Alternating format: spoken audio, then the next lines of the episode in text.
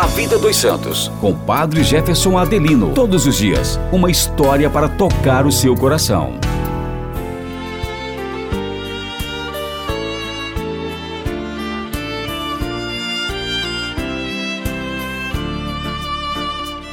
Olá, meus irmãos e irmãs, mais uma vez juntos, graças a Deus, e vamos conhecer a história hoje de São Juan Diego IV Atlatzen.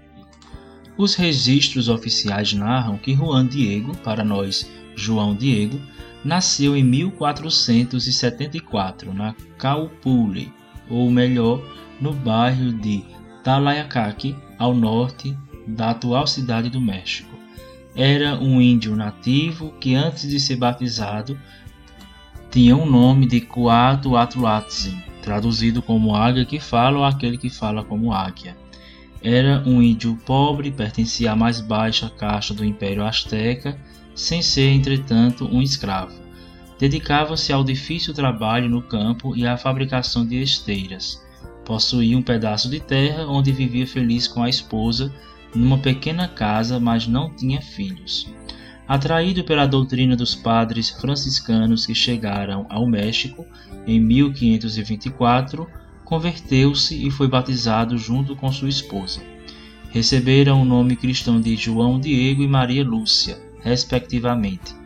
Era um homem dedicado, religioso, que sempre se retirava para as orações contemplativas e penitências. Costumava caminhar de sua vila à cidade do México, a 14 milhas de distância, para aprender a palavra de Cristo.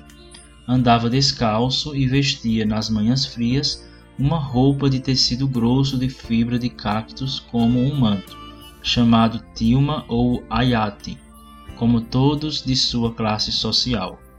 A esposa Maria Lúcia ficou doente e faleceu em 1529.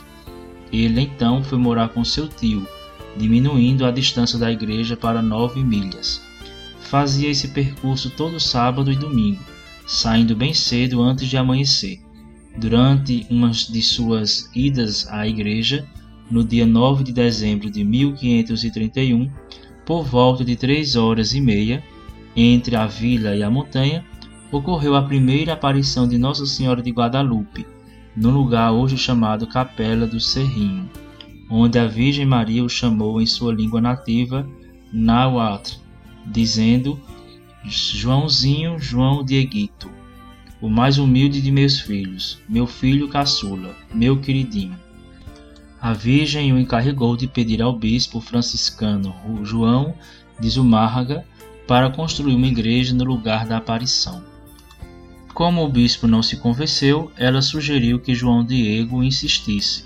No dia seguinte, domingo, voltou a falar com o bispo, que pediu provas concretas sobre a aparição. Na terça-feira, 12 de dezembro, João Diego estava indo à cidade quando a Virgem apareceu e o consolou. Em seguida, pediu que ele colhesse flores para ela no alto da colina de Tepayaque. Apesar do frio, ele encontrou lindas flores, que colheu, colocou no seu manto e levou para Nossa Senhora. Ela disse que as entregasse ao bispo como prova da aparição. Diante do bispo, Juan Diego abriu a sua túnica. As flores caíram e no tecido apareceu a impressa a imagem de Nossa Senhora de Guadalupe. Tinha então 57 anos.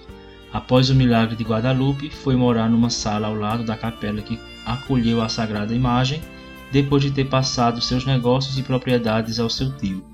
Dedicou o resto de sua vida propagando as aparições aos seus conterrâneos nativos, que se convertiam.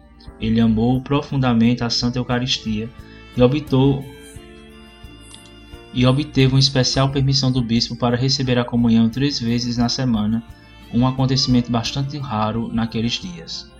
Juan Diego faleceu no dia 30 de maio de 1548, aos 74 anos de morte natural. O Papa João Paulo II, durante a sua canonização em 2002, designou a festa litúrgica para 9 de dezembro, dia da primeira aparição, e louvou São Juan Diego pela sua simples fé nutrida pelo catecismo, como um modelo de humildade para todos nós. São Juan Diego, rogai por nós. Amanhã nós voltaremos com a graça de Deus. Até lá!